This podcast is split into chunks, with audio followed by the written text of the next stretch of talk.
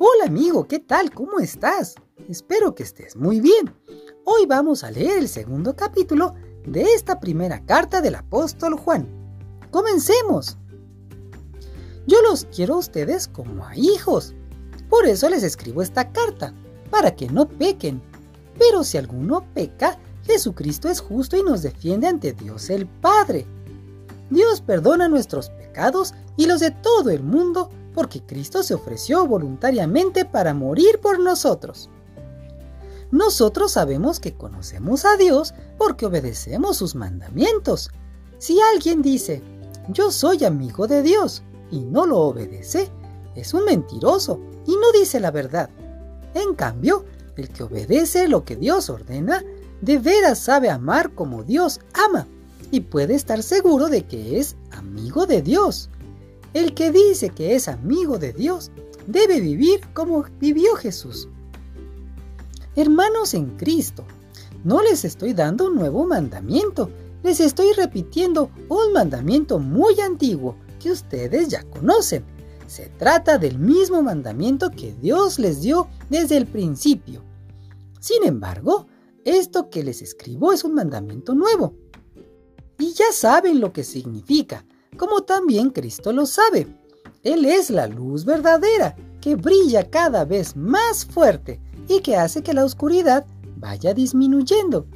Si alguno dice que vive en la luz, pero odia a otro miembro de la iglesia, en realidad vive en una gran oscuridad.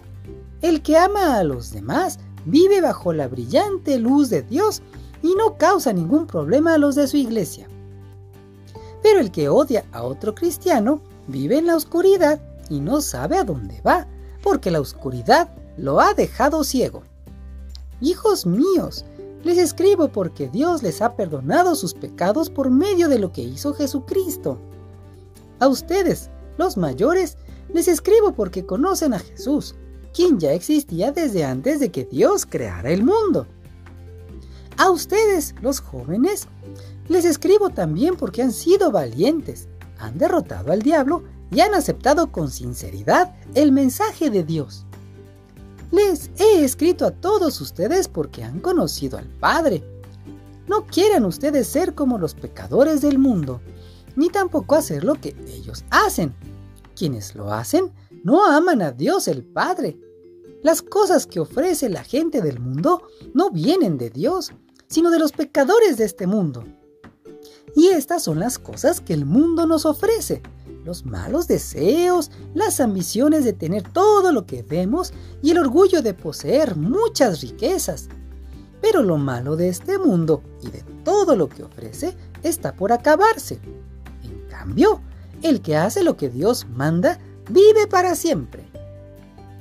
Hijos míos, ya estamos viviendo los últimos días y el mundo pronto se acabará. Ustedes han escuchado que antes del fin vendrá el enemigo de Cristo. Pues bien, yo quiero decirles que ya han aparecido muchos enemigos de Cristo. Y por eso sabemos que estamos en los últimos días. Estos enemigos de Cristo se reunían con nosotros, pero en realidad no eran de nuestro grupo. Si hubieran sido de nuestro grupo, se habrían quedado con nosotros, pero se apartaron del grupo para mostrar claramente que no todos los que se reúnen con nosotros son de los nuestros. Cristo, el Hijo de Dios, los ha apartado a ustedes del mundo y les ha dado el Espíritu Santo. Y todos ustedes conocen la verdad. Por eso les escribo, porque sé que ustedes conocen la verdad y saben que quien la conoce no puede mentir. Entonces, ¿quién miente?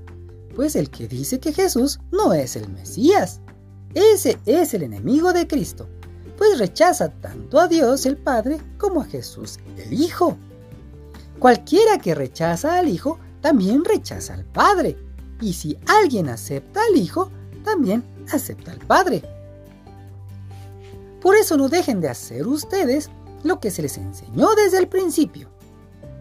Si continúan haciéndolo, entonces vivirán siempre unidos al Hijo y al Padre, pues Cristo nos ha prometido la vida eterna. Les estoy escribiendo para advertirles sobre algunos que quieren engañarlos. pero ustedes tienen al Espíritu Santo, que Cristo puso en ustedes. Por eso no necesitan que nadie les enseñe, pues el Espíritu de Dios les enseña todo. Y lo que Él enseña no es mentira, sino la verdad. Por eso, sigan las enseñanzas del Espíritu Santo y manténganse siempre unidos a Cristo. Ahora, hijos míos, sigan unidos a Cristo. Así, cuando Él regrese, lo estaremos esperando confiadamente y no pasaremos por la vergüenza de ser castigados. Como ustedes saben, Jesucristo hace todo lo que le agrada a Dios. Por eso, también deben saber que todo el que hace lo que a Dios le agrada es hijo de Dios. Fin del capítulo 2. Nos vemos mañana, amigo. Bye.